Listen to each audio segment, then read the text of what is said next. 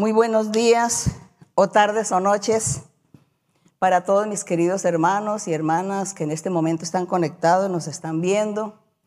Un saludo muy especial también para todas las personas que todavía no han tenido la oportunidad de congregarse en nuestra iglesia.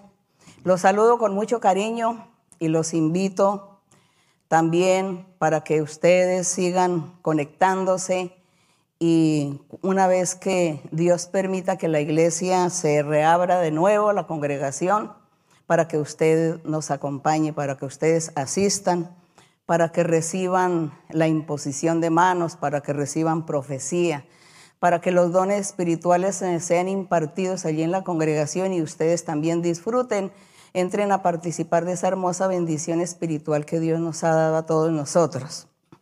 Así que por ahora, pues yo los invito para que ustedes lean la Biblia y esperen en el Señor, confíen en Dios. Hay que tener mucha paciencia, hay que orar a Dios. Con desesperarse no vamos a ganar nada, con llenarnos de estrés o de, de depresiones o desesperos o iras, enojos. Con eso, con amarguras, no vamos a solucionar los problemas. Nosotros solucionamos los problemas es confiando en Dios, clamándole a Dios, orando a Dios, pidiéndole a Dios. Y usted perfectamente puede orar a Dios, pedirle a Dios, decirle, Dios, ten misericordia de nosotros. Si usted no sabe orar, eh, simplemente hable, le diga, Dios, ten misericordia. Yo sé que tú existes. Escúchanos, mira a la familia, mira a los hijos, rebeldes, o mira a los esposos rebeldes, o mira a las esposas rebeldes, mira a los padres, los familiares, mira a los enemigos que, te, que hay. Todas estas cosas usted puede decirle a Dios en oración y clamarle a Dios. También si ustedes viven situaciones difíciles en su hogar, en, medio de la familia, también pídele a Dios, pero no se dejen llevar por, por el desespero, por la angustia, porque eso es lo que el diablo quiere, destruir las almas el diablo quiere destruir la paz interior del corazón del ser.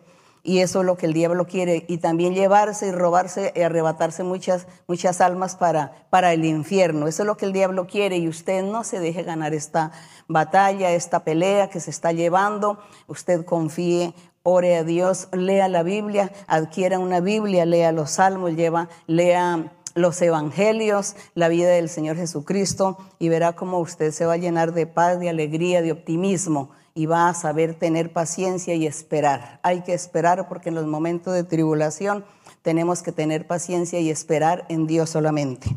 Así que esa es mi invitación para ustedes y el día de hoy, antes de comenzar nuestra hermosa enseñanza del día de hoy, vamos a estar cantándole al Señor el himno número 19 himno número 19 que titula Oh cuán dulce. Vamos a estar cantando para la honra y la gloria del Señor. Oh cuán dulce es fiar en Cristo y entregarse todo a Él, esperar en sus promesas y en su senda serle fiel. Jesucristo, Jesucristo, ya tu amor probaste en mí. Jesucristo, Jesucristo, siempre quiero fiar en ti. Es muy dulce fiar en Cristo y cumplir su voluntad, no dudando su palabra, que es la luz y la verdad. Jesucristo, Jesucristo, ya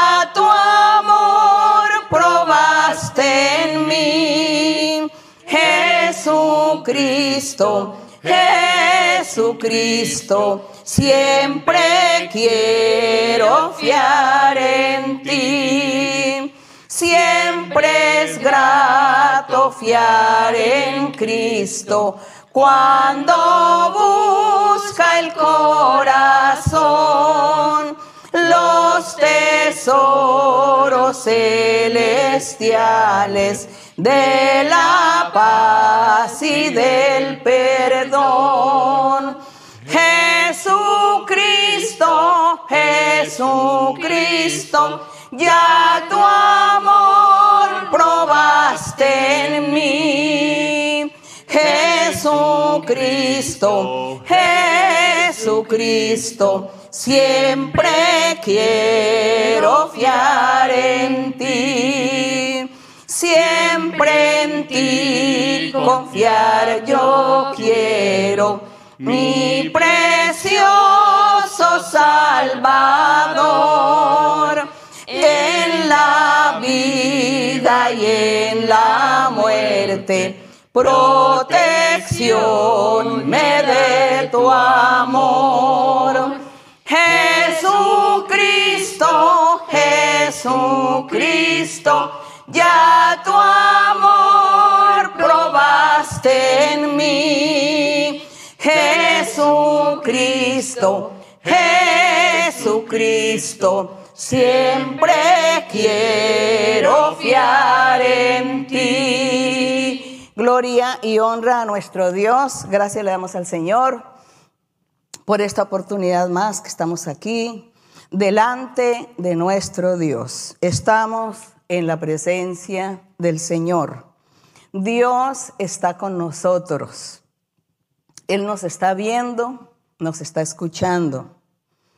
Por eso debemos ser reverentes y tener nuestro corazón dispuesto para aprender y para llevar esa enseñanza a nuestro corazón, a nuestro ser y poner en práctica todas sus enseñanzas, toda su palabra.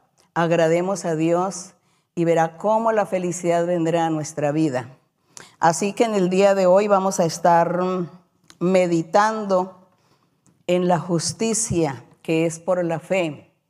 Nuestro Dios, Él imparte justicia a todos los seres humanos mediante la fe en el Evangelio de nuestro Señor Jesucristo.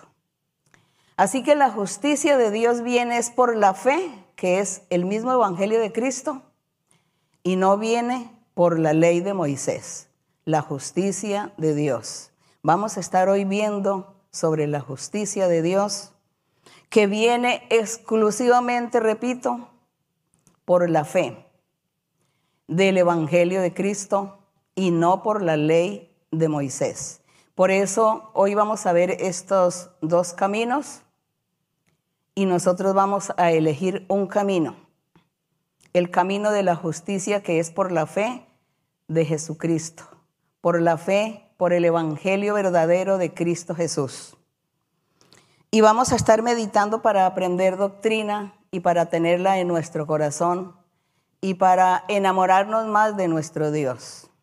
Así que vamos a estar hablando de esta justicia, que siempre la Biblia habla de la justicia. La Biblia siempre está hablando de el justo. Y la Biblia también habla de los que se justifican. Entonces nosotros hablaremos de la justicia de Dios que es por la fe del Evangelio. Es el Evangelio. En Génesis vamos a, ver la primer, el primer ser, la primera persona a quien Dios justificó a quien Dios le dio la razón de ser, de estar participando de esa justicia. En Génesis 15, 6. Génesis 15, 6. Yo creo que ya ustedes han tenido un poco más de práctica para buscar los libros de la Biblia. En Génesis capítulo 15, en el verso 6, está Dios hablándole a Abraham. Y Dios le habla a Abraham y le promete que le va a dar un hijo. Entre todas las promesas. Le dijo que él sería padre de muchas naciones. Y luego le dijo que la esposa pues era estéril, no podía, Sara no podía tener hijos. Y Dios le dijo que él iba a tener, le iba a dar descendencia. y que iba a tener un hijo. Y aquí en el verso 5, antes de, pasar al 6, que es el que estamos interesados, en el verso 5 dice que Dios llevó afuera y le dijo a Abraham, es decir, lo sacó de su vivienda. Le dijo, sal, mira las estrellas del cielo. Cuenta las estrellas, dice, si las puedes contar.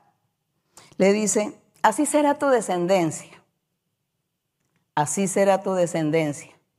Pero esta descendencia que Dios le estaba hablando a Abraham, sí era en parte pues física, ¿no? Porque todas las generaciones, el pueblo, el pueblo se fue multiplicando y la gente pues en el globo terráqueo también se fue multiplicando y ahora pues contamos con millones de seres humanos. Entonces vemos que se cumplió lo que Dios le dijo a Abraham, que contara las estrellas, que así sería su descendencia. Mucha gente. Pero bueno, entre mucha gente y muchos millones que nosotros hoy contamos, ¿será que ellos serán todos hijos de Abraham? Pues no, hay que ponerlo en duda. Hay que estudiar la Biblia, porque no todos son los hijos de Abraham.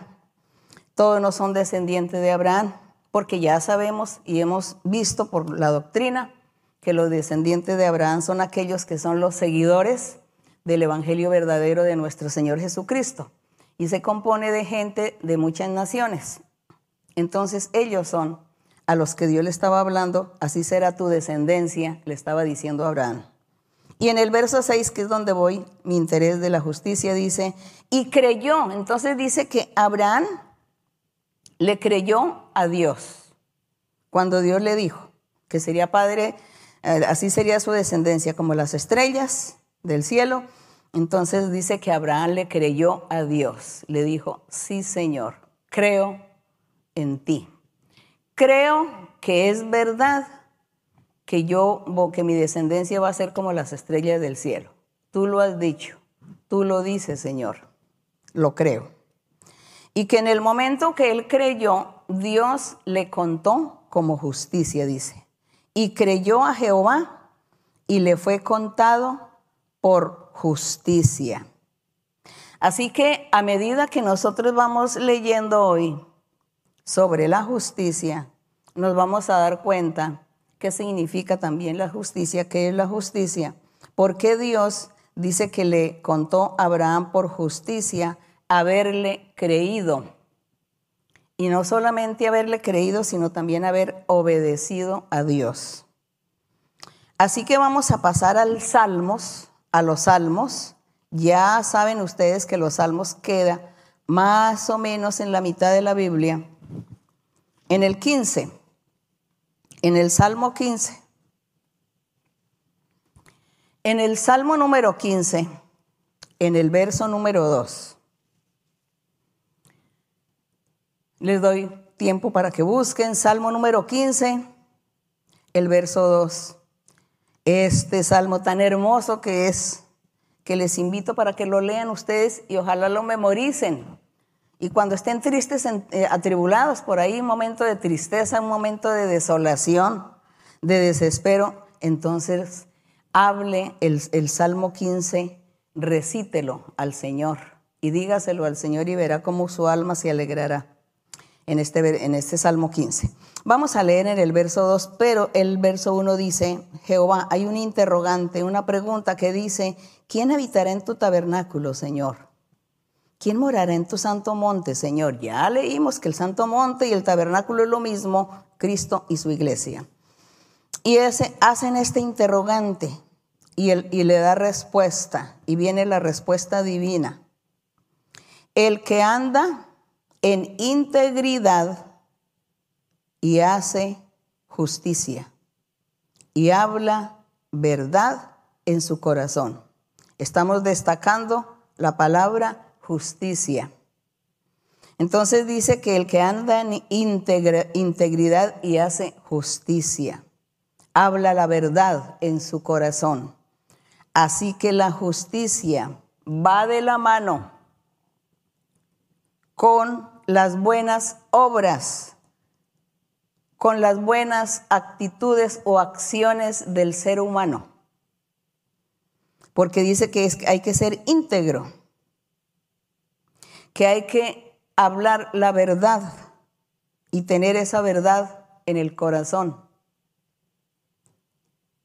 La justicia, vemos que tiene que ver con hacer lo recto, lo justo, lo íntegro, lo honesto, lo sabio. Tiene que ver esta justicia, en otras palabras, no pecar. No pecar. Si una persona, si usted encuentra a una persona, hombre o mujer, robando, robándole al otro, usted piensa que injusto es en él no hay justicia porque está robando y quitándole al otro. Si usted encuentra a alguien o ve a alguien cometiendo un homicidio, usted dice, qué injusto. Ese no tiene justicia. Aparte de otras cosas, aparte que uno le dice no tiene conciencia, no tiene nada. No hay justicia en esa persona porque si fuera justo, no haría eso que está haciendo, no le estaría haciendo mal a nadie. Y así son todos los pecados. El adulterio, por ejemplo, la fornicación. Qué injusticia. Un hogar, un matrimonio que va bien, tiene sus hijos. Ella confía en él, él confía en ella. Ella confía en su amor, en su fidelidad. Él confía en el amor de ella y en su fidelidad. Y cualquier día entonces el diablo entró y hizo que uno de los dos cometiera un adulterio, una fornicación. El otro dice, qué injusticia habéis cometido conmigo. ¿Eres injusto o eres injusta? Yo no merecía sufrir de esta manera por causa de la injusticia tuya. Entonces la justicia, Dios da la justicia y Dios justifica. Y todos nosotros queremos que Dios nos justifique por nuestras buenas obras. No que Dios nos vaya a juzgar por nuestras malas obras, sino que Dios diga, la justicia la practican mis hijos y mis hijas. Porque y la justicia viene es a través del el evangelio de Cristo, de la fe, no de la ley de Moisés. Vean que los que cumplieron la ley de Moisés cuando estaba la ley de Moisés en su fulgor, nadie fue justificado porque todos pecaron. Todos pecaron y todos quedaron destituidos de la gloria de Dios. Así que no hubo justificación Dios a ninguno le practicó esa, justicia, a ninguno de aquellos seguidores de la ley de Moisés. A Abraham cuando Dios le habló y dice que le fue contado por justicia haber creído en el Señor, todavía no había empezado la ley de Moisés y ya Dios había dicho que Abraham era un hombre justo y que él era de la justicia, de la fe. Ya Dios dijo que Él es el seguidor de la fe, seguidor del Evangelio. Se le contará por justicia, como justicia, su actitud de haber creído en mí, haberme obedecido. Entonces, ahí más o menos vamos viendo qué es lo que significa la justicia y cuán importante es la justicia. Pasemos aquí al Salmo 37. Al Salmo 37 en el verso 6.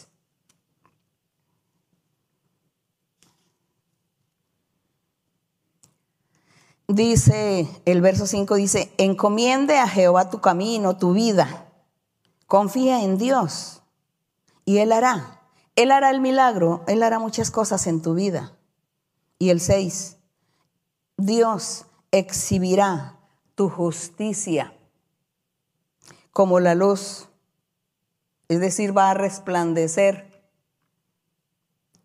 El hombre que practica la justicia la mujer que practica la justicia, comienza a resplandecer y a dar luz y a alumbrar en las tinieblas, a alumbrar a aquellos que andan en tinieblas.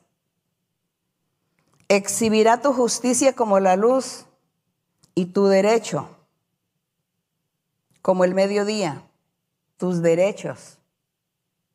Como practicas la justicia, tus derechos son buenos. Entonces dice que como el mediodía, porque esto es para el hombre y la mujer que practican la justicia. Pero esa justicia solamente Dios es el que la dictamina. A sus seguidores, a través del Evangelio de Jesucristo, no a través de la ley de Moisés. Pasa el Salmo 85. Pasemos al Salmo 85. En el verso número 10.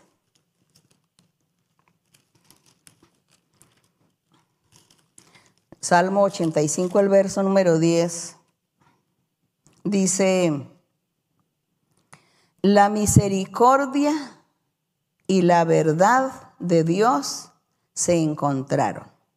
Cuando habla aquí de la verdad de Dios, está hablando es de su doctrina, del camino verdadero que lleva hacia Dios, de aquella verdad que Jesucristo predicó cuando estuvo en la tierra, del reino de los cielos. Esa es la verdad, el camino, la vida, es la palabra del Evangelio verdadero de Cristo. Y dice, la misericordia y la verdad se encontraron. La justicia y la paz. La justicia que tiene que ver aquí con la misma misericordia. Y la paz se besaron, dice. Nosotros habíamos leído este verso, pero desde otro punto de vista. Y ahora lo estamos leyendo desde el punto de vista de la justicia. Entonces dice, la justicia y la paz se besaron, porque Dios quiere que sus hijos y sus hijas, sus criaturas, practiquen la justicia. Y para que se les diga son justos o son rectos. Eso es lo que estamos hoy viendo. Y es que la palabra misericordia la encontramos casi en toda la Biblia. Pasemos a Isaías. Pasemos aquí en Isaías, capítulo 1 de Isaías. Capítulo 1 de Isaías, que dice en el verso 26. Verso 26 de 1 de Isaías.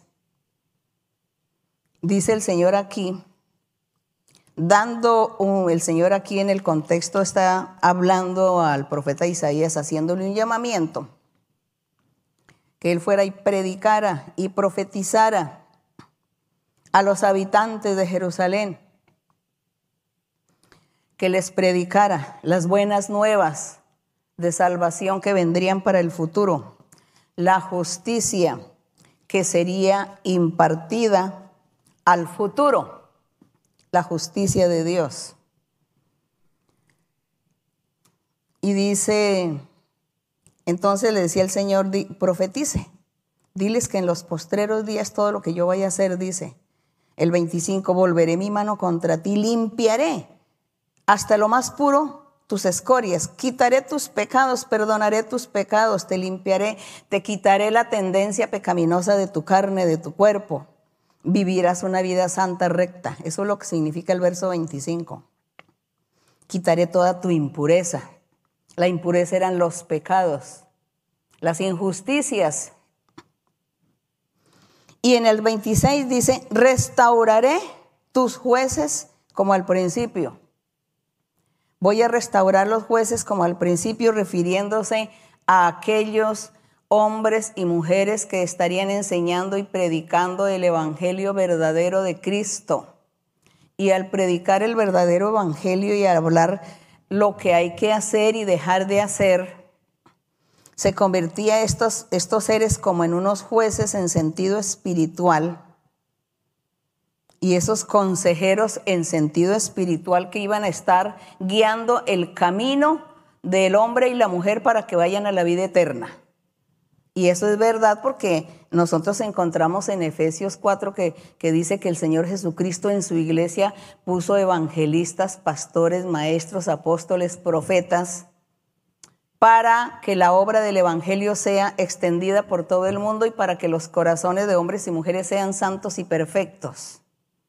Entonces son estos jueces que habla aquí, restauraré tus jueces como al principio y tus consejeros, que son los mismos jueces, como eran antes. Entonces te llamarán ciudad de justicia. Pero esta ciudad no es una ciudad física, es la iglesia del Señor Jesucristo. Te llamarán ciudad de justicia, ciudad fiel. ¿Y por qué le van a decir a la iglesia del Señor Jesucristo que es ciudad de justicia o ciudad fiel? Porque todos sus integrantes son hombres y mujeres que no están haciendo pecado, no están pecando. Y por eso les dice, es la ciudad fiel, la ciudad de justicia la iglesia de Jesucristo. Una iglesia pura, sin mancha y sin arruga. El Señor dijo, así yo la prepararé y la limpiaré. Como dice aquí, quitaré las escorias, quitaré las impurezas. La perfeccionaré para mí mismo, decía el Señor Jesús. Haré para mí mismo una iglesia perfecta, sin mancha y sin arruga. Una iglesia que la llamarán ciudad de justicia, ciudad fiel. Entonces ya estamos entendiendo qué es la justicia. Seguimos con Isaías 32, 1. 32, 1. Dice en, el, en Isaías 32, 1. Siguen las promesas. Hay un semitítulo que dice el rey justo el Rey, nuestro Señor Jesucristo, justo, practicante de la justicia. En el verso número 2, en el verso 1 dice, he aquí que para justicia reinará un rey en los postreros días, porque aquí estamos leyendo a Isaías profeta, muchos siglos antes de haber venido el Señor Jesucristo. Y aquí ya Dios le estaba prometiendo al futuro o a los postreros días, diciéndoles, he aquí que para justicia reinará un rey, para justicia, y príncipes presidirán en juicio. Esos príncipes, pues son los creyentes en Cristo. Esos príncipes son los mismos hombres y mujeres que conforman la iglesia del Señor Jesucristo aquellos hijos de Dios, hijas de Dios, que no practican el pecado. Y dice que para justicia reinará ese rey, porque él sí sabrá impartir a todos aquellos sus seguidores y los que creen en él, pues les dice, serás contado por justicia como hizo Dios con Abraham. Le fue contado por justicia el hecho de haber oído a Dios, creído a Dios y haberle obedecido. Y en el Evangelio de nuestro Señor Jesucristo, que es la fe también, es lo mismo. Oímos la palabra, creemos y obedecemos, entonces decimos tenemos fe en el Evangelio de Cristo Jesús. Tengo fe, porque creí en el Señor, oí al Señor y le creí y lo sigo. Y después Él me va a contar por justicia todo lo que yo haga en la vida o todo lo que yo seré en la vida. Él dirá, esa mujer es justicia. Ese hombre es justicia porque practica la justicia. Seguimos aquí con Isaías 42. Isaías 42. En el verso 1. En el verso 1 y el verso 3. Isaías 42, verso 1 y 3. Y dice el Señor aquí en su profecía de Isaías, hablando para el futuro, antes de nacer el Señor Jesucristo, antes de estar en la tierra, y le dice, he aquí mi siervo, yo le sostendré. Mi escogido, decía el Padre, refiriéndose al Señor Jesucristo. Yo le sostendré mi escogido, en quien mi alma tiene contentamiento. He puesto sobre él mi espíritu y él va a traer justicia. Él traerá justicia a las naciones. Notemos que aquí no estaba ya diciendo Dios, es que la justicia viene por cumplir la ley de Moisés. Aquí ya el Señor, aunque en la época de Isaías profeta estaba rigiendo la ley de Moisés, todos tenían que estar cumpliendo la ley de Moisés. Hasta cuando Cristo vino al mundo y murió en la cruz, fue derogada la ley de Moisés. Ya Dios no va a justificar a nadie por la ley de Moisés, ya Dios a nadie le va a investigar, ni a juzgar, ni a decirle por qué no hiciste lo de, Moisés, por qué trabajaste el día sábado, por qué comiste cerdo, o en fin, tantas cosas. Ya Dios no le va a decir eso a un hombre y a una mujer, le va a decir, tú por qué no creíste en Jesucristo, en su evangelio, por qué no seguiste el evangelio verdadero. La justicia, el camino de la justicia es el Evangelio verdadero de Cristo Jesús. Por ese medio es que Dios va a juzgar a las naciones, al mundo, a todos los seres, a toda la humanidad la va a juzgar mediante esa justicia que es de la fe de Jesucristo, del Evangelio del Señor Jesucristo. Es, ese es el único camino que queda, que hay, que tenemos hoy. Y dice, aquí mi siervo que yo le sostendré mi escogido en quien mi alma tiene contentamiento. He puesto sobre él mi espíritu y él traerá justicia a las naciones, porque les va a enseñar el evangelio y les va a hablar eh, la palabra y la gente tendrá que arrepentirse, porque Él, aparte de eso, cuando se arrepienten, les perdonará los pecados, los limpiará, los lavará, los purificará enderezará sus vidas espirituales, sacará de su corazón todo lo malo y entonces esos hombres y esas mujeres comenzarán a hacer la obra de Dios, a agradar a Dios, comienzan a caminar por el camino de la justicia. Entonces esa es la justicia que el Señor estaría, está dando desde hace más de dos mil años a todo aquel que cree y le sigue. Traerá justicia. En el verso 3 dice, no quebrará la caña cascada, no apagará el pábilo que humeare, es decir, una caña cuando está cascada, mm, bueno, refiriéndose al maíz, por ejemplo, al, árbol de maíz o el árbol de trigo. Entonces eh, estaba como rota un poquito la, su tallo, rota un poquito. Él, alguien dice, esto ya no sirve y lo arranca y lo destruye.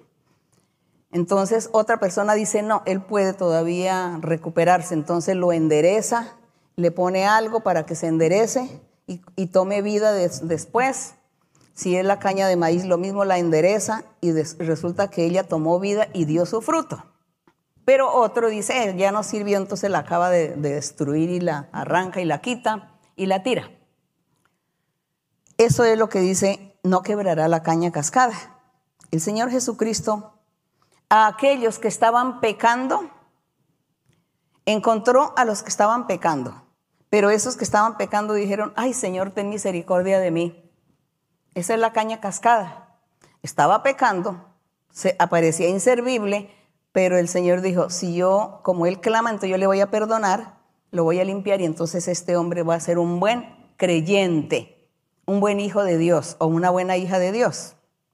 Eso es lo que significa no quebrará la caña cascada ni apagará el pábilo que humea. Claro, un pábilo cuando está humeando una vela, que está humeante y todavía tiene una cosita roja como un fuego, entonces alguien llega y lo termina. Le dice, no, apagarlo porque ya no sirvió. Otro dice, no, yo le voy a, dar un poquito de viento suave para que dé luz. Y entonces le da el vientecito suave a eso y, y otra vez volvió a prender la vela. Es eso el Señor Jesús daba las oportunidades a los seres humanos. Cuando el Señor Jesús, hay, una, la historia que dice que el Señor Jesús estaba en la cruz crucificado y habían dos hombres a, cada uno a su lado, y un hombre de ellos le dijo, Señor, cuando estés en tu reino, acuérdate de mí. El hombre estaba ahí crucificado porque había sido malo, había cometido todos los pecados.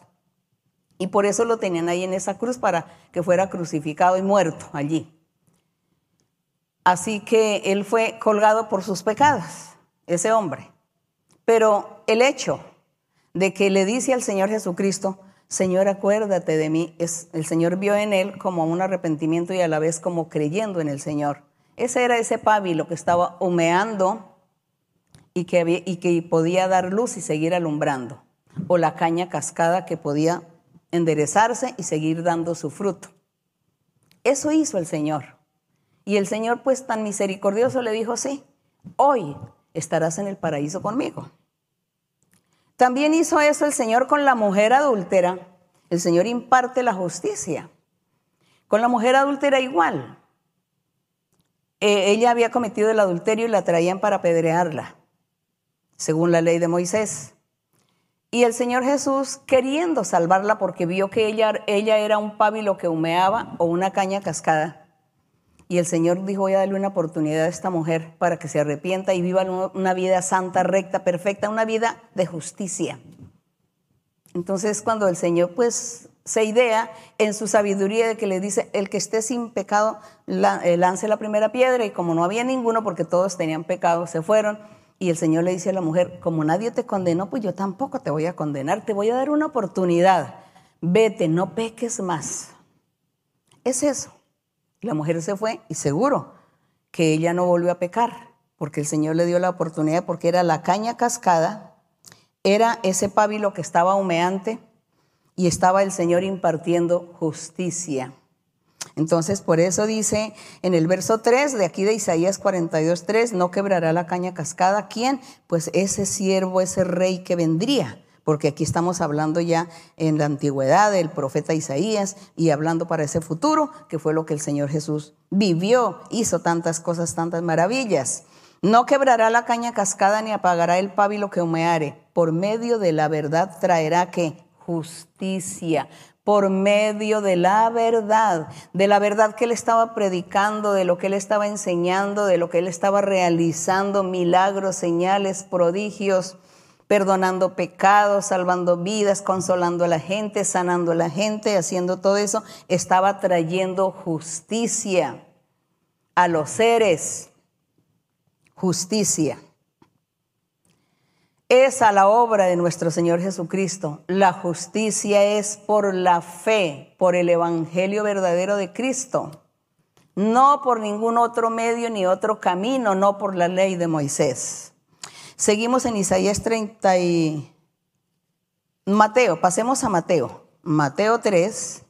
En el Nuevo Testamento, pasemos ya al Nuevo Testamento, al Evangelio de Mateo, capítulo 3, 15. Mateo capítulo 3, 15. Y aquí en Mateo, que está el Señor Jesucristo ya, esto es el futuro. Aquí en Mateo ya es el futuro, ya son los postreros días, cuando apareciera el Rey, cuando apareciera el Mesías, el Salvador, el siervo de Dios. Así que este ya es el futuro. Así que está el Señor Jesucristo allí en la tierra, en Jerusalén, con sus discípulos, con gente que le seguía, y fue a que Juan le lo bautizara. Él fue donde Juan Bautista para que bautizara al Señor Jesús porque había que cumplir con todos los reglamentos y los requisitos de la ley antes de él morir en la cruz del Calvario.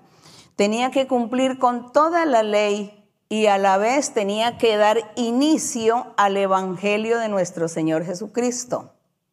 Y como él estaba haciendo estos dos trabajos, estas dos labores, cumpliendo la ley de Moisés y por otro lado estaba también dando inicio a la iglesia de nuestro Señor Jesucristo, a la predicación del Evangelio, por eso él tenía que bautizarse en agua para darle ejemplo a sus seguidores que de ahí en adelante tendrían que bautizarse. Fue para todos mucho escándalo en ese tiempo. Para todos aquellos seguidores de la ley de Moisés fue un gran escándalo que Juan el Bautista estuviese bautizando allá en el río Jordán y más escándalo cuando el Señor Jesucristo se fue a bautizar. Ahí sí que todos se confundieron y todos decían que, pues bueno, que él era el mentiroso y que él era el engañador.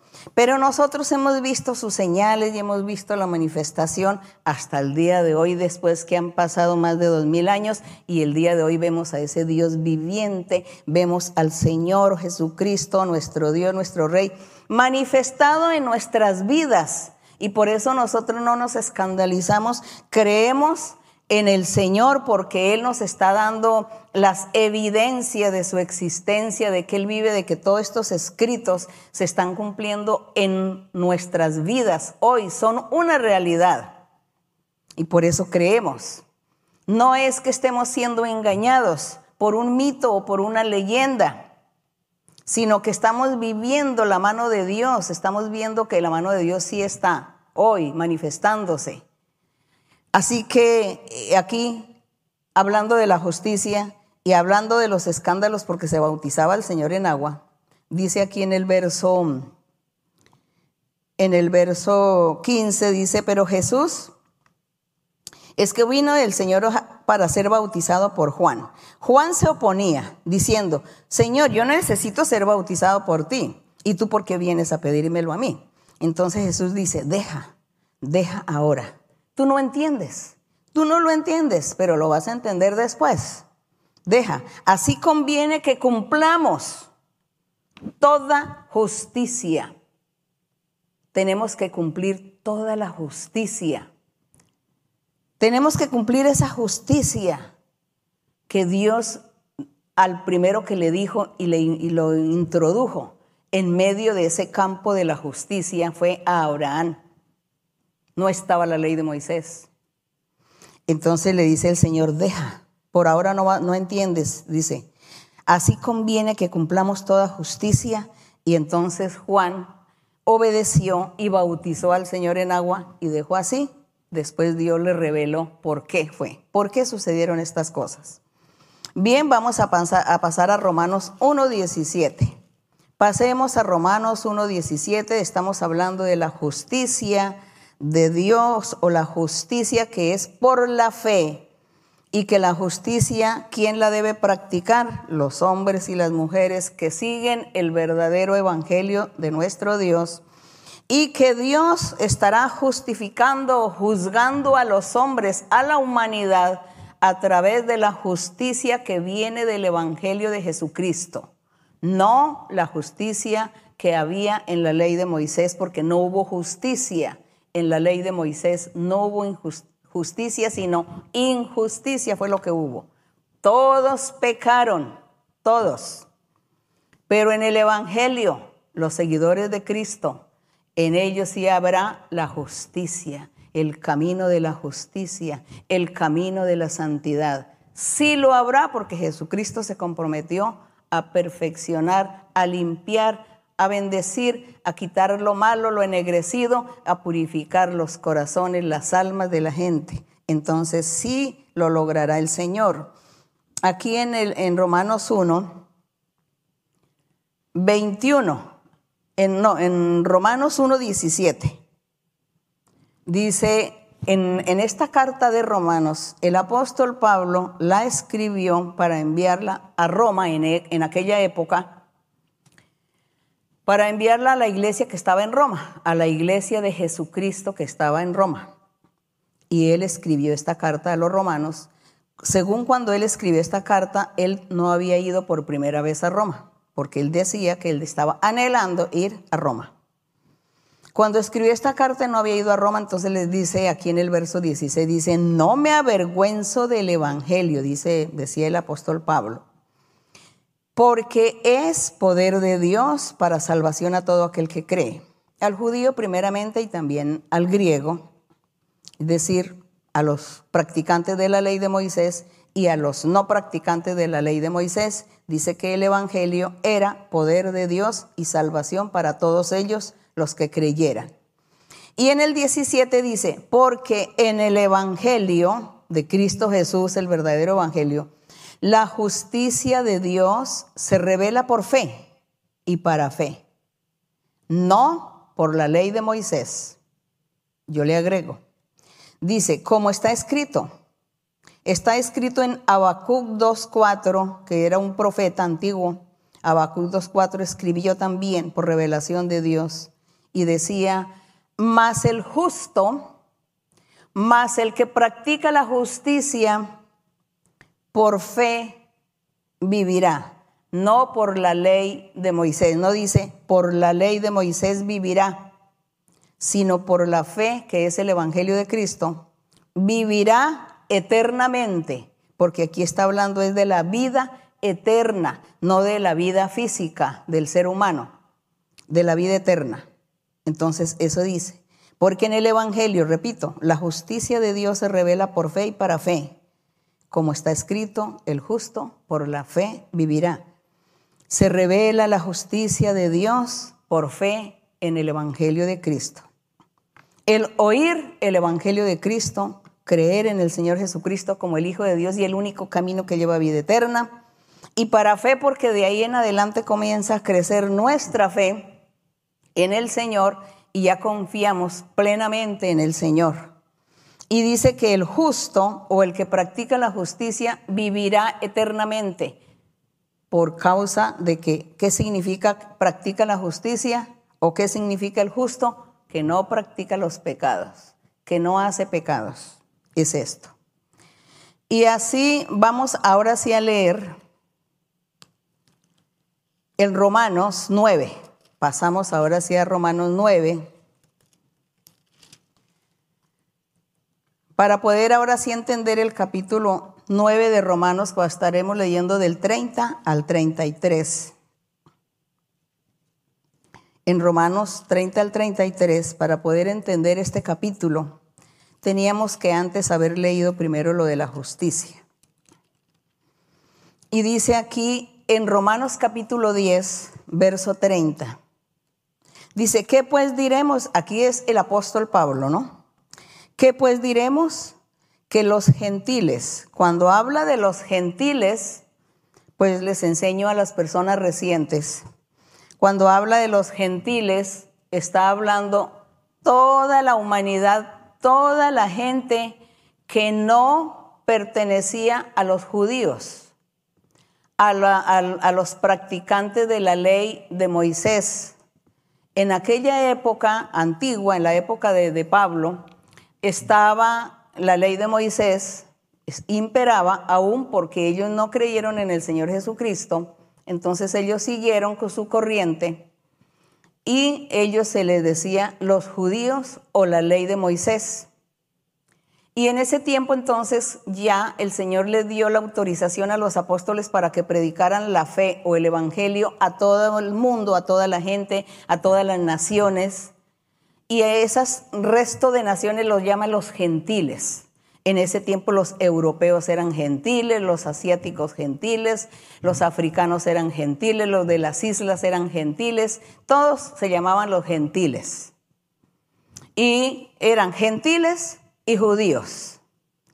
Así que por eso aquí el apóstol dice, ¿qué pues diremos? Que los gentiles que no iban tras la justicia, no iban tras la justicia, dice.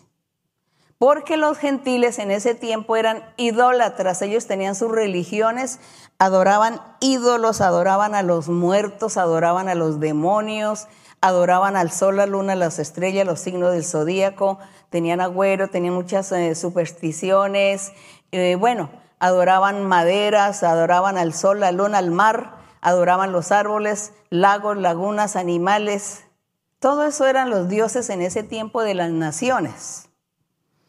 Y ellos no iban tras la justicia, a ellos no les interesaba porque nunca habían oído de la vida eterna, pues solamente vivían la vida física, material.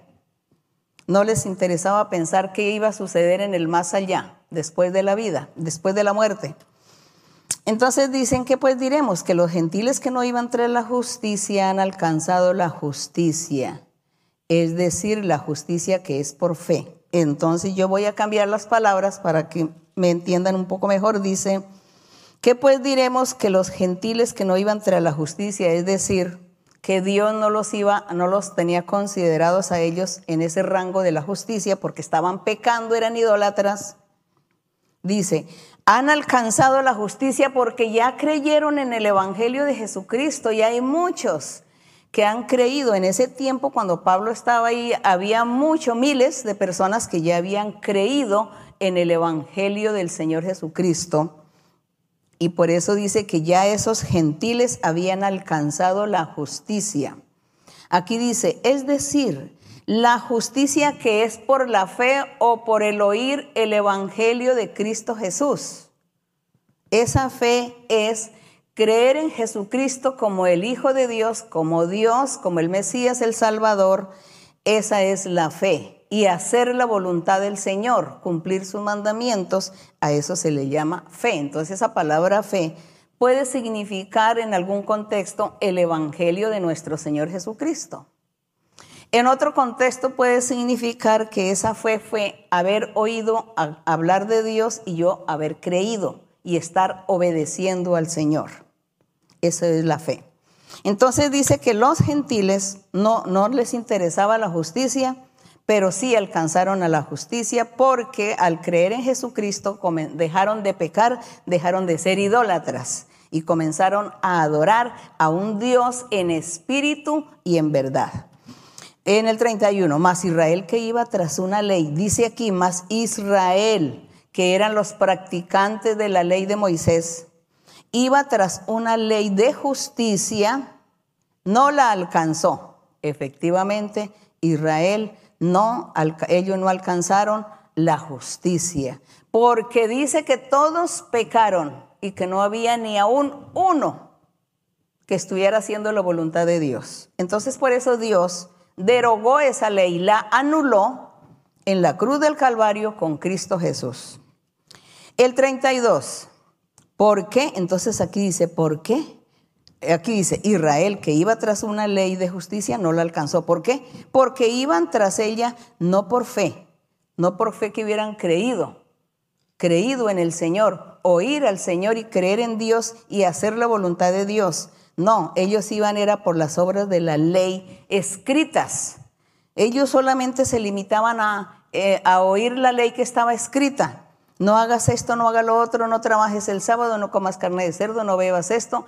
Mm, bueno, todas estas cuestiones dice que ellos iban era por una ley escrita y ellos tropezaron en esa ley, porque esa ley que estaba escrita Ahí había una piedra de tropiezo que nadie se dio cuenta, ninguno de ellos se dieron cuenta que había una piedra de tropiezo en su ley que estaba escrita.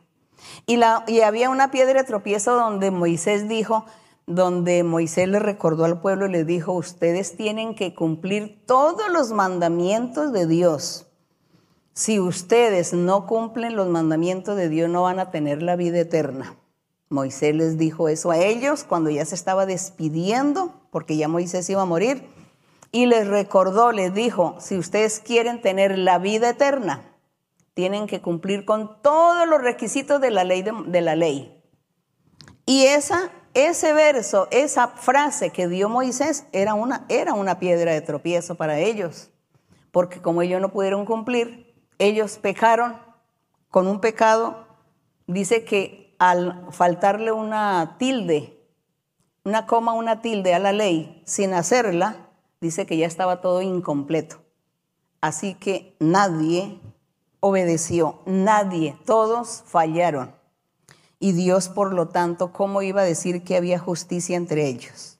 Entonces la justicia vino por la otra corriente. Nuestro Señor Jesucristo es Evangelio entonces aquí dice que ellos tropezaron en la piedra de tropiezo. ¿Por qué? Porque en la ley de Moisés Dios dijo también en el 33, he aquí, pongo en Sión piedra de tropiezo, roca de caída. El que creyere en esta piedra no será avergonzado. Y en otro verso dice, pero el que no creyere y, cae sobre esta piedra o la piedra le cae a él, dice, será destruido, quebrantado. Y esa piedra es Cristo Jesús. Cristo Jesús. Así que este verso 33 dice, aquí pongo en Sión, Sión es la iglesia, todos los creyentes, hombres y mujeres de todas las naciones que se convierten al Evangelio del Señor, ellos son Sión o Jerusalén celestial. Dice, y, los, y pongo esta piedra de tropiezo y esta roca de caída, que es lo mismo, para que tropiecen en la palabra. Y así sucedió, tropezaron, no creyeron. Están tropezando, no sé. Hablamos de la antigüedad. Así que si hoy cualquier hombre o mujer en el mundo no está siguiendo los pasos del verdadero evangelio del Señor Jesucristo, pues seguramente tiene aquí su piedra de tropiezo y su roca de caída hasta el día de hoy. En el capítulo 10, vamos a estar leyendo capítulo 10 del 1 al 21. Del 1 al 21 dice, hermanos, ciertamente el anhelo de mi corazón, porque es que en el capítulo 10 sigue el tema de la justicia de lo que venimos hablando. Dice, hermano, ciertamente el anhelo de mi corazón y mi, y mi oración a Dios por Israel es para salvación. Entonces dice que Pablo oraba mucho a Dios y le pedía por Israel, por los judíos. Dice, porque yo les doy testimonio de que tienen celo de Dios, pero no conforme al conocimiento, a la ciencia o al conocimiento de la doctrina. Dice, ellos tienen celo, son muy celosos de lo de Dios. No, se esfuerzan por cumplir y por diezmar la menta, por diezmar eh, eh, el cilantro, o bueno, las semillas más, más diminutas. Entonces, ese celo los ha llevado a esas extravagancias de decir que no es que estamos cumpliendo al pie de la letra todo y es que tenemos que lavarnos las manos no sé cuántas veces al día y cada vez que vamos a tocar un alimento hay que lavarse tratando de cumplirlo, ¿no? Al máximo, según ellos decía, pero no era conforme a la doctrina, conforme a la sabiduría, al entendimiento, a la inteligencia, sino más bien se convertía eso, más bien era como en un fanatismo. Dice, porque yo les doy testimonio de que tienen celo de Dios, pero no conforme al conocimiento de Dios, a la verdad de Dios, al camino de Dios, a la realidad, a la lógica no había conocimiento, no había ciencia. El 3, porque ignorando la justicia de Dios, es decir, estaban aquí hablando, aquí hablando del pueblo de Israel en esa época, de los seguidores de la ley de Moisés en ese tiempo, ignorando la justicia de Dios.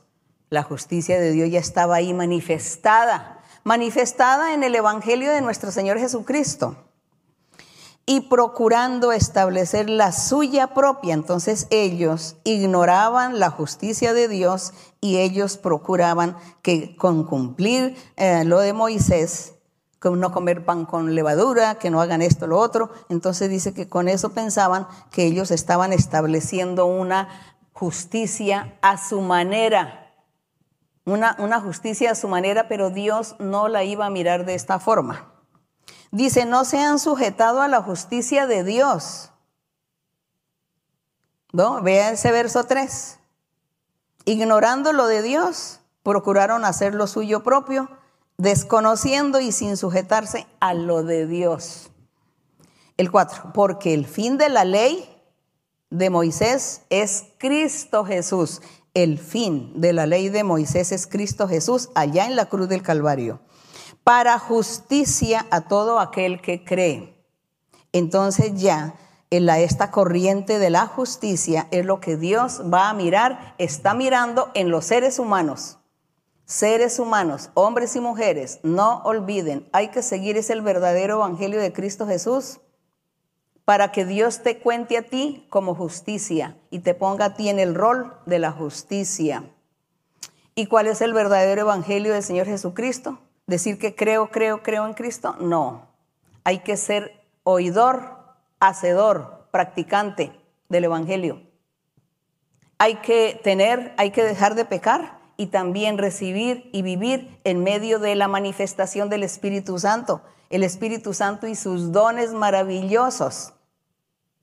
Hay que tener los dones hay que tener el don de visión, de sueño, de profecía, el don de discernimiento, el don de echar fuera demonios, el don de interpretar lenguas, el don de hablar lenguas, don de sanidades, de milagros, prodigios.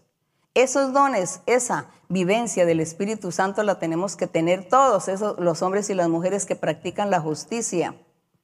Y cuando ya se viva todo esto, todo Dios ayuda para que la gente no peque. Entonces Dios dice, están en el rol de la justicia. Entonces dice aquí en el verso 5, dice, porque de la justicia que es por la ley, Moisés escribe así, el hombre que haga estas cosas vivirá. Entonces Moisés, ahí les puso la piedra de tropiezo, como les decía antes, que eso está en Levítico 18:5 para que lean. Porque de la justicia que es por la ley de Moisés escribe, el hombre que haga y cumpla toda la ley de Moisés vivirá eternamente. Eso fue, esa fue la justicia que les dejó Moisés. Pero como todos pecaron y ni uno hizo la voluntad de Dios, entonces todo quedó anulado, todos quedaron por fuera y ya no había justicia. Así que por la ley no hay justicia, es por el Evangelio de Cristo. Y dice mm, en el verso 8, ¿qué dice la escritura? Dice que está la palabra de Dios no, aquí más bien en el verso 6 dice, pero la justicia que es por la fe, no digas en tu corazón, ¿quién subirá al cielo para traer abajo a Cristo? ¿Quién descenderá al abismo para hacer subir a Cristo? Es decir, como para desechar al Señor entonces, ¿quién va a, ir a subir al cielo o a descender para traernos la verdadera justicia o el verdadero camino que, que necesitamos para buscar a Dios? Que nadie puede decir esto. Nadie tiene por qué desechar a Cristo ni hacer a un lado al Señor Jesucristo, porque Él es la verdad, Él es el camino y la verdad. Y si alguien quiere justificarse diciendo, no, yo tengo que buscar otro medio de salvación, otro medio de justicia, otro medio de vida eterna lo tengo que buscar, pero yo no quiero creer en Jesucristo, entonces está equivocado, muy equivocado. Entonces, por eso da esos ejemplos, que no decir, no, ¿a quién va a subir al cielo o quién va a descender para traernos qué? La verdad de Dios. No, porque dice que está tan cerca de nosotros la verdad de Dios. Dice en el verso 8, ¿qué dice la escritura? Cerca de ti está la palabra en tu boca, en tu corazón. Esta es la palabra de fe que predicamos. Entonces dice que está tan cerca y que nadie, hoy nadie se puede justificar diciendo que dónde está el camino para llevar, para ir a la vida eterna. La gente dirá, hay miles de religiones, pero la gente dirá, ¿y entonces por cuál religión me voy para ir a la vida eterna? váyase usted por la religión del verdadero Evangelio de Cristo Jesús. Lo encuentra aquí escrito en la Biblia. Y cuando usted lea la Biblia con todo su corazón y deseando agradar a Dios y, encontrar la verdad, pues Dios le va a estar revelando. Y luego hay que creer en el verdadero evangelio de Jesucristo como el Hijo de Dios, como Dios mismo, porque si usted va a creer en Jesucristo como un profeta, pues está equivocado. Si usted va a creer en Jesucristo como un hombre cualquiera, está equivocado. Si usted va a decir que Jesucristo sí fue un enviado de Dios, pero que Él no es Dios, está equivocado. Usted tiene que creer y aceptar que Jesucristo es el mismo Dios, que Dios tomando carne en su poder se hizo un hombre y estuvo en la tierra con los hombres. Y que a ese pedazo de carne que Él formó le puso Jesús de Nazaret pero que Él es Dios desde el principio, que era el verbo y por Él hizo el universo. Entonces Dios con nosotros, cuando dice, les voy a, una virgen va a tener un hijo y su nombre se llamará Emanuel, era en, un idioma griego que significa Dios con nosotros. Ahí no dijo, será Jesús con nosotros, sino Dios con nosotros. Si, no hubiese, si, el Señor Jesucristo no fuera Dios, el Padre no iba a, ponerle a Él ese nombre de Dios, porque entonces el, el, mismo Padre estaría mintiendo o blasfemando, ¿no? Él sabe, sabía lo que estaba haciendo, nuestro Dios. Entonces nuestro Dios toma carne y hace, y hace que un hombre esté ahí trabajando, el Hijo del Hombre, le pone un título del Hijo del Hombre, pero Él en sus profecías eh, por los profetas dice Dios con nosotros. Y dice, y serán todos enseñados por Dios. ¿Y quién fue el que estuvo en la tierra? El Señor Jesucristo. Y Él enseñó la doctrina, enseñó el Evangelio verdadero. Entonces, usted, si usted dice que usted es cristiano, que cree, tiene que creer que Jesucristo es el mismo Dios, que Él trabaja aquí como el Hijo de Dios, trabaja como el Señor Jesucristo, pero Él es Dios y Él es el único camino que lleva a vida eterna. Y que cuando creemos en Él, entonces Él nos liberta, nos quita el pecado, nos perdona y nos quita la tendencia pecaminosa. Y luego comienza a darnos los dones espirituales y comienza el Espíritu Santo a manifestarse en nuestras vidas y en la congregación Dios comienza a dar apóstoles, profetas, evangelistas, maestros. El don de la profecía comienza a funcionar en los creyentes, los dones espirituales, la sanidad y los milagros. Ese es el camino para que usted no vaya a equivocarse. Son las señales del verdadero camino. Entonces, usted que tanto dice, tantas religiones, ¿por cuál me voy? Le estoy diciendo cuál es la religión verdadera. Así que sea sincero, desee la vida eterna y verá que Dios también lo va a ayudar a usted, lo va a encaminar y lo va a encarrilar al sitio verdadero y en el camino que es. Eso es que Dios quiere también llevarlo a ustedes al camino de la justicia, a esa justicia porque Él es el que justifica, Dios. Entonces aquí, aquí qué es lo que dice? Dice aquí, en el verso 9 dice, dice el apóstol Pablo le dice, y si tú confesares, cuando en el verso 8 le dijo, cerca de ti está la palabra, es decir, Dios está tan cerca de usted, con la palabra, con el evangelio, con la predicación, con la doctrina. Y le dice, y si tú confiesas en el verso 9, si confesares con tu boca que Jesús es el Señor y creyeres en tu corazón que Dios le levantó de los muertos, entonces tú serás salvo. Pero es que este verso no es no más decir cuando yo voy a una congregación o algo, alguien va a una congregación y empiezan, ¿y cuántos quieren aceptar a Jesucristo como su Salvador? La gente dice, yo, yo, yo acepto a Jesucristo como mi Salvador. Ah, bueno, entonces pase aquí adelante. Y entonces levante la mano, entonces dice, sí, sí, yo acepto a Jesucristo como mi Salvador. Listo. Entonces le dice el, el predicador que está ahí al frente, le dice, ya tú eres salvo. Pues eso es un atrevimiento y una mentira y un engaño porque no es de esa forma. Confesar a Cristo como el Señor, como el Salvador, no es de boca, no es de hablar, no es de irme yo por el mundo caminando por todas partes y, decir, ponerme un letrero acá y decir yo soy cristiana, yo creo en Jesucristo. Sí, es que yo creo en Jesucristo, entonces yo soy salva, yo soy cristiana y ya, y todos van leyendo mi número, mi letra que tengo aquí. No, es que eso no es de boca es de corazón, de hacer. Entonces yo no necesito publicar. Yo no necesito que ir a la congregación y que el predicador me diga quién quiere em, aceptar a Jesucristo como el Salvador. Yo lo acepto, no. Es mi vida, mis frutos, mi testimonio. Yo tengo que dar buen ejemplo y buen testimonio para que la gente diga, miren, esta es una verdadera cristiana, este es un verdadero cristiano. Mire ese testimonio. Qué persona tan maravillosa, tan justa, tan recta. Imparte la justicia como se debe. No ofende a la gente.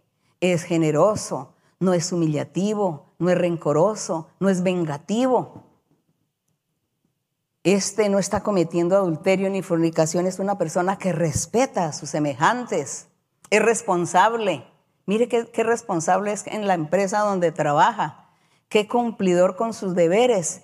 Este sí es un verdadero cristiano. Esta es una verdadera cristiana. Entonces no se necesita estar publicando los cuatro vientos, yo soy cristiano. Mis hechos me identificarán quién soy. Mis hechos, mis acciones, le van a mostrar a la gente quién soy yo. Aquí no se necesita con la boca. Aquí dice que con tu boca sí. Creemos en el Señor Jesucristo porque yo estoy hablando en este momento y enseñando doctrina, enseñando el camino del Evangelio del Señor. Pero aparte de confesar con tu boca, es también con el corazón.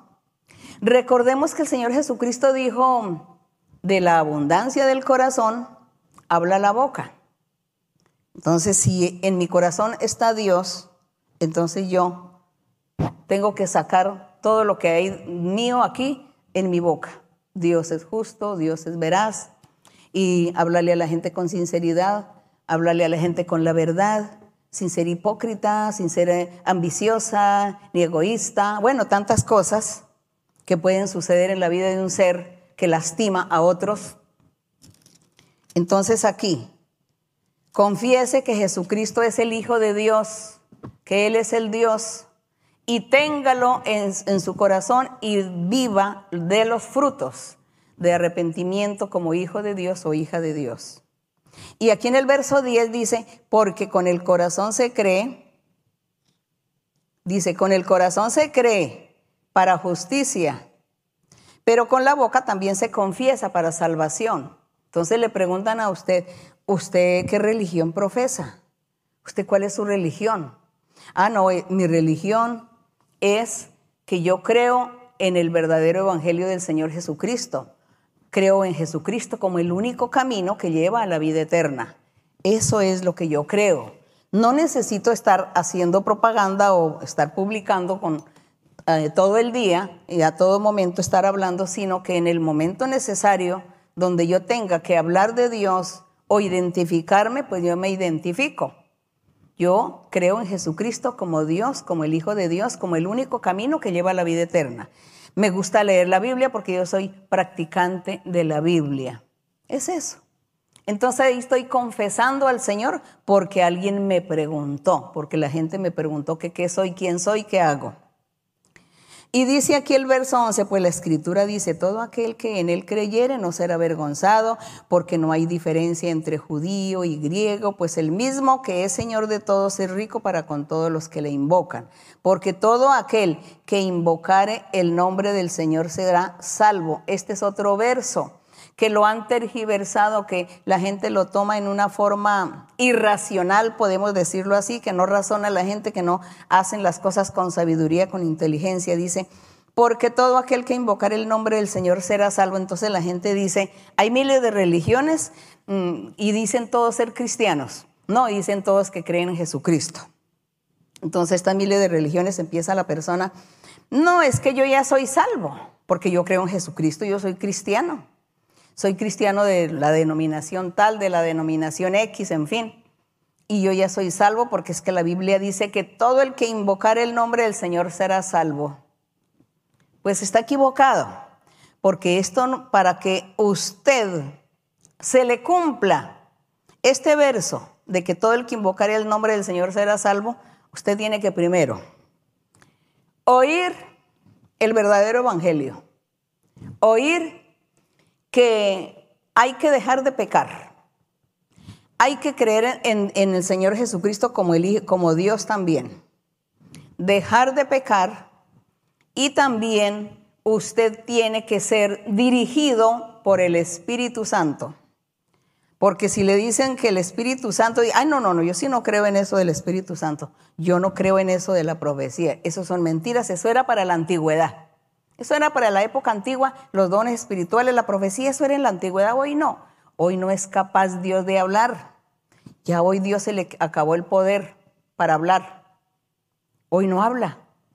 ¿Por qué? Ah, no es que como el hombre es más inteligente que Dios y más poderoso que Dios, entonces ya hoy Dios se le acabó esa capacidad de hablar como lo hacía antes. Así que ya hoy Dios no habla. Eso era para la antigüedad. ¿Sabe por qué lo dicen? Se están justificando. Porque como no tienen el Espíritu de Dios, como no tienen la manifestación del Espíritu Santo, los dones, la profecía, hablar en lenguas, tener el discernimiento, tener dones para hacer milagros, señales, sanidades. Como no tienen eso, entonces se justifican diciendo que era para la antigüedad. Pero si uno de ustedes que se justifica, que dice que era para la antigüedad, si usted fuera sincero, cualquier día de estos y le dice, Señor, ¿será verdad que eso existe hoy? Porque a mí me enseñaron en mi iglesia, mi pastor me enseñó que eso ya no existe, pero Señor, si esto es verdad, ¿por qué tú no me das una experiencia para yo entender, para comprender? Porque quiero agradarte, quiero amarte, quiero hacer tu voluntad. Y si usted lo hace con sinceridad, pues seguro Dios le da la, la experiencia espiritual. Así que no es eso de que todo aquel que invocar el nombre del Señor será salvo, es mentira.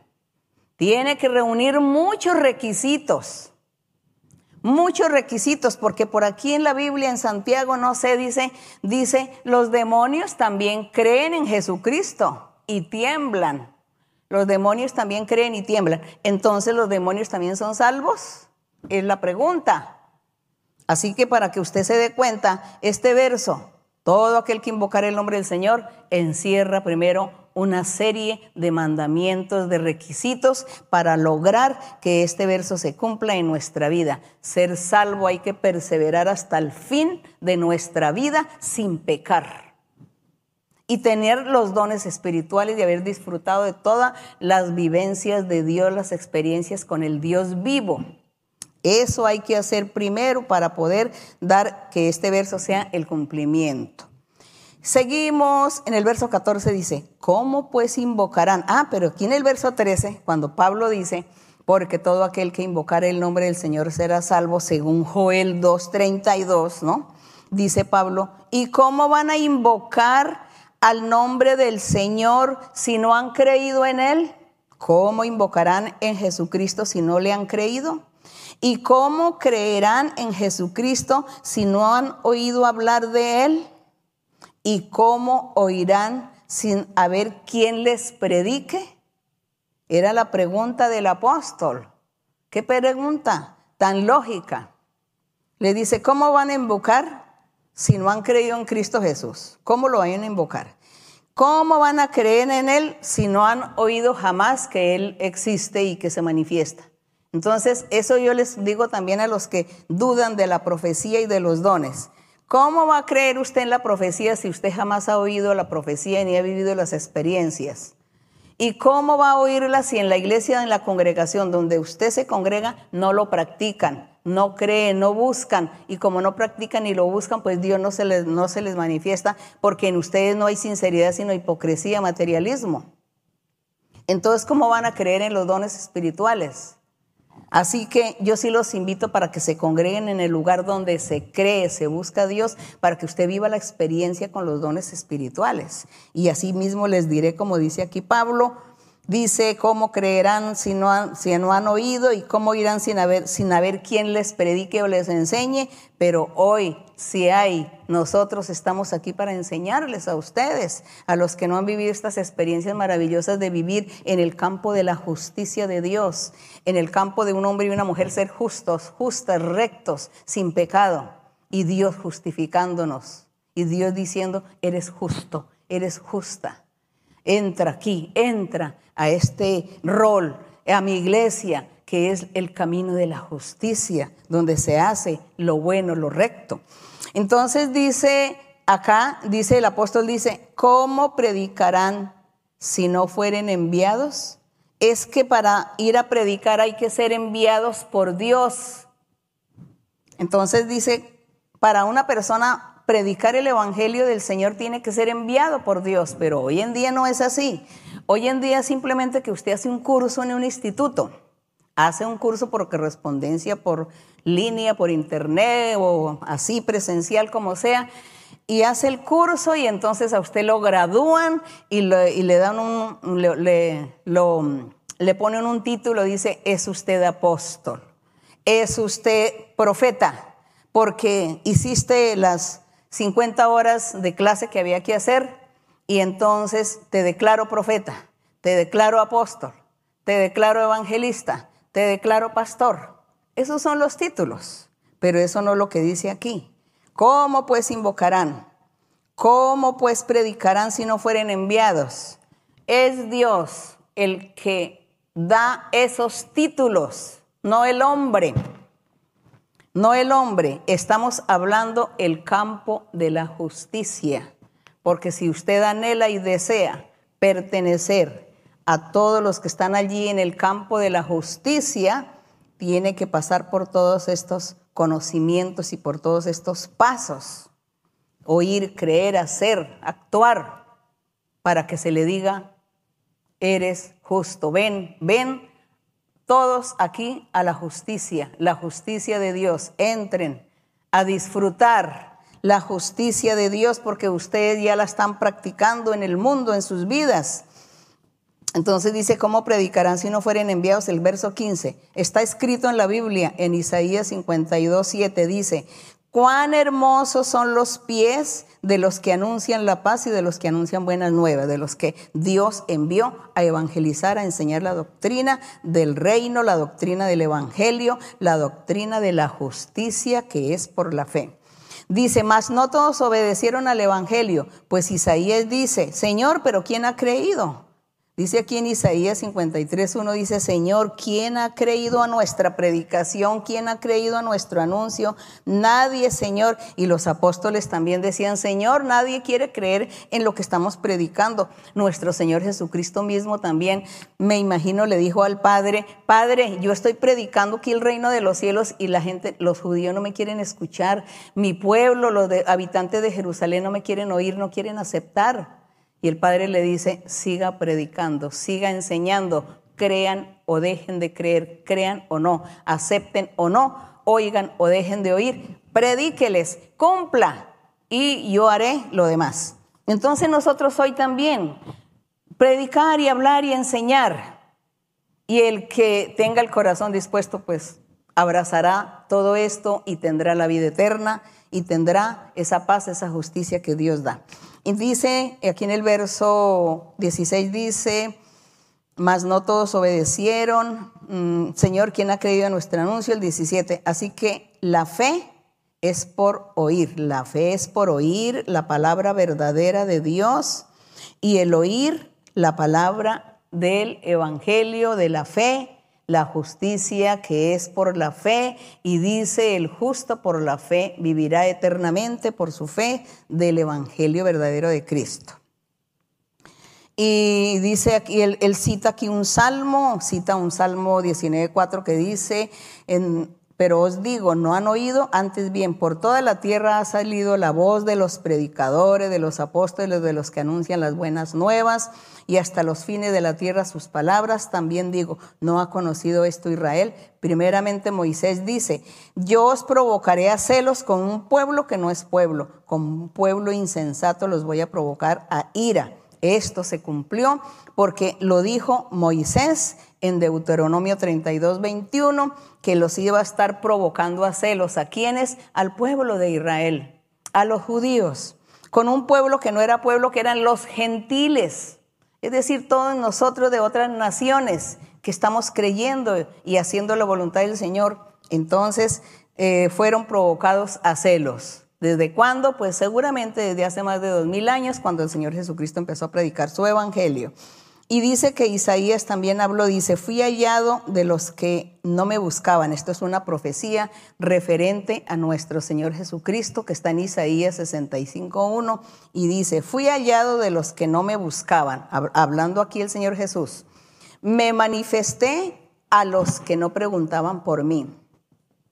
Pero acerca de Israel dice, todo el día extendí mis manos a un pueblo rebelde y contradictor. Bueno, aquí estaba hablando ya del pueblo de Israel o del pueblo judío en la época de la antigüedad que dice, todo el día extendí mis manos a un pueblo rebelde y contradictor que no quiso aceptar, no quiso creer, no quiso estar viviendo y disfrutando ese país hermoso o esa iglesia hermosa donde se practica la justicia de Dios. La justicia es hacer lo justo, lo recto, lo santo, lo perfecto, no pecar, obedecer a Dios. Entonces esa es la justicia y esa es la justicia que nosotros siempre encontramos, que el hombre y la mujer de Dios que practican la justicia, ellos son los hijos de Dios, ellos son los herederos de la vida eterna. Ellos son los consiervos de nuestro Señor Jesucristo, los hombres y mujeres que practican la justicia, que es vivir en santidad, no practicar ningún pecado. Ellos son los que Dios ha llamado para ser reyes y sacerdotes del Dios Altísimo.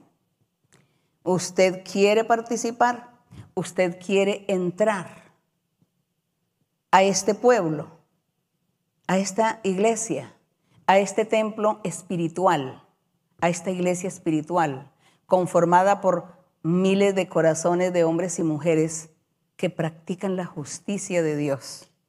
Si usted quiere participar, entonces Dios te va a justificar y Dios te va a decir, ven, benditos de mi Padre, dirá el Señor, Señor Jesucristo, ven, benditos de mi Padre, a disfrutar las moradas celestiales, a disfrutar de la paz, de la felicidad que da Dios. A mis convertidos, a los que me buscan, vengan y yo les daré abundancia, abundancia de pan, abundancia de agua, abundancia de felicidad. Eso es lo que dice nuestro Señor Jesucristo. Esa es la invitación que Él hace a todos. Así que usted no se desanime. Usted no se sienta triste, amargado. Usted no se sienta deprimido. Confíe en Dios. Pídale a Él y Él te va a ayudar. Él te va a libertar y Él te va a introducir a esta ciudad espiritual. La justicia de Dios. Bendito y alabado el nombre del Señor. La honra y la gloria sea para nuestro Dios. Vamos a estar orando a nuestro Padre. Bendito Dios Todopoderoso, Padre de nuestro Señor Jesucristo. Te damos gracias, Señor. Te damos gracias porque hay muchas bendiciones. Hay muchas bendiciones. Hay mucho compromiso también en los corazones de algunos. Hay muchos compromisos. Hay muchos que se están comprometiendo conmigo. Y yo los estoy viendo y yo los estoy oyendo y los estoy escuchando. Y yo los voy a bendecir y los voy a libertar y los tengo apartados, separados para mi reino. Convertíos, hijos, sigan adelante. No se angustien que les voy a dar la felicidad, la paz, la libertad. No se angustien que no están solos yo estoy con todos vosotros. He escuchado vuestros clamores, vuestras oraciones. He escuchado también las palabras necias de los rebeldes, de los necios. He escuchado todo esto y me he inclinado a considerar vuestras aflicciones, vuestras tristezas y lamentos la falta de comida, la falta de dinero, la falta de paz, la falta de la felicidad, la falta de la comprensión, del amor, del cariño. Todo esto lo he considerado. Todo esto lo estoy considerando en vosotros, en muchos. Y te digo, hijos e hijas, y también digo a aquellos que están disponiendo su corazón para lo mío, que me sigan, que perseveren y que no se queden quietos. Cada uno tiene que perseverar y seguir adelante y no desmayar, no desanimarse, no angustiarse, porque también estoy viendo el pecado de muchos. También tengo contrariedad por muchos que han pecado, me han fallado, aquellos que han entristecido su corazón aquellos que se sienten morir, otros desean morirse, pero no son valientes, no son fuertes para estar afirmados vuestros pies y poder resistir el día malo, el momento malo, el momento difícil. Tienen que ser fuertes y valientes, tienen que enderezar sus vidas espirituales, tienen que corregirse. Quiten la gritería, las necedades, quiten las hipocresías y las mentiras y las infidelidades, porque yo todo lo estoy mirando, las infidelidades de muchos, la gritería, la burla, pero todo esto lo estoy mirando. A algunos los he limpiado, les he quitado todas estas cosas. A otros les voy a dar látigo por actuar de esta manera. Pero cada uno tiene que disponer su corazón, porque yo no los voy a desamparar, no les va a faltar, nada les va a faltar, porque les voy a dar todo y les voy a proveer de todo lo necesario. Y estaré cambiando corazones, mudando corazones en corazones nuevos, corazones limpios. Estaré quitando la tristeza, el lamento, la congoja, la depresión. Quitaré el orgullo también, la vanidad en muchos. Voy a quitar muchos distractores. No, se angustien. Busquen, busquen, lean la Biblia y busquen mi rostro. Yo estoy ahí cerca de cada uno, de los que hacen bien y de los que hacen mal. Estoy cerca, observando y mirando, pagando a cada uno. Por tanto, quiero la humildad de corazón, sencillez de corazón. Y no se sientan divididos en sus familias. Voy a estar dando amor nuevamente. Voy a estar uniendo familias, uniendo parejas, porque se han distanciado, pero estaré solucionando todos estos problemas, todas estas dificultades las estaré solucionando. Vienen cambios positivos, vienen bendiciones. No se preocupen que viene triunfo y victoria para más adelante. La escasez terminará, vendrá la abundancia, muchos cambios vienen, mucha bendición. benditos de benditos de mi Padre. Entended y seguid adelante en mis caminos, porque yo os daré la bendición, la felicidad, la vida eterna. Vienen muchos cambios. Quiten la tristeza, quiten la angustia, Quiten el sufrimiento, que pronto viene la alegría para todos. Bendiciones vendrán. Bendito Dios, poderoso Dios, alabado tu nombre, glorificado tu nombre, mi Padre Celestial. Bendito seas para siempre, Señor. Gracias, Padre Santo, gracias, Señor, por tu misericordia, tu amor, porque eres tan grande y tan misericordioso, Señor. Señor, tu amor es para siempre, es tan grande nosotros no podemos medir el amor y la misericordia tuya. Solamente sabemos que cuando te clamamos con nuestro corazón, tú estás atento escuchándonos. Estás atento, mi Señor. Gracias, Señor. Extiende tu mano sanadora en este momento, Padre, a todos los enfermos, a todas las personas, a todos los que están enfermos de diversas enfermedades de su cuerpo interno, de sus órganos internos y externos y enfermedades psíquicas también. Quita, Señor, las brujerías, las hechicerías y las maldiciones. Liberta, liberta a cada uno y limpia a cada uno, Señor.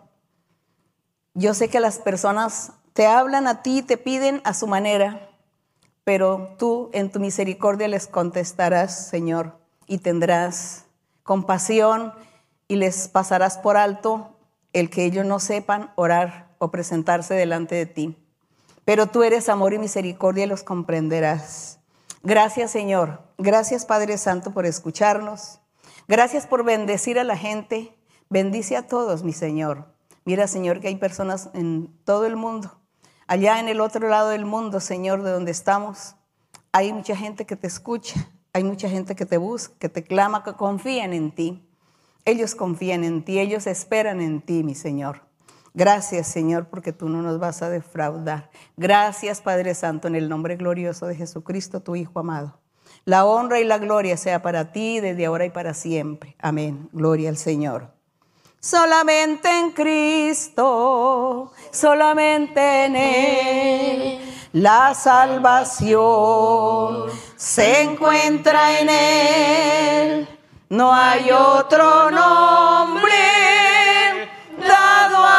hombres, solamente en Cristo, solamente en Él, solamente en Cristo, solamente en Él. La salvación se encuentra en Él no hay otro nombre hombres, solamente en Cristo, solamente en Él, solamente en Cristo, solamente en Él. La salvación se encuentra en Él no hay otro nombre dado a los hombres, solamente en Cristo, solamente en Él. Gloria a mi Señor, gracias a mi Padre. Gracias a nuestro Dios en el nombre del Señor Jesucristo por esa bendición que el Señor nos ha dado el día de hoy, por su misericordia. Muchas gracias a todos ustedes. Gracias hermanos, hermanas y gracias también a todas las personas que me vieron. Una bendición grande de parte del Señor para todos les deseo. Que mi Dios me les bendiga. Dios les bendiga. Gracias.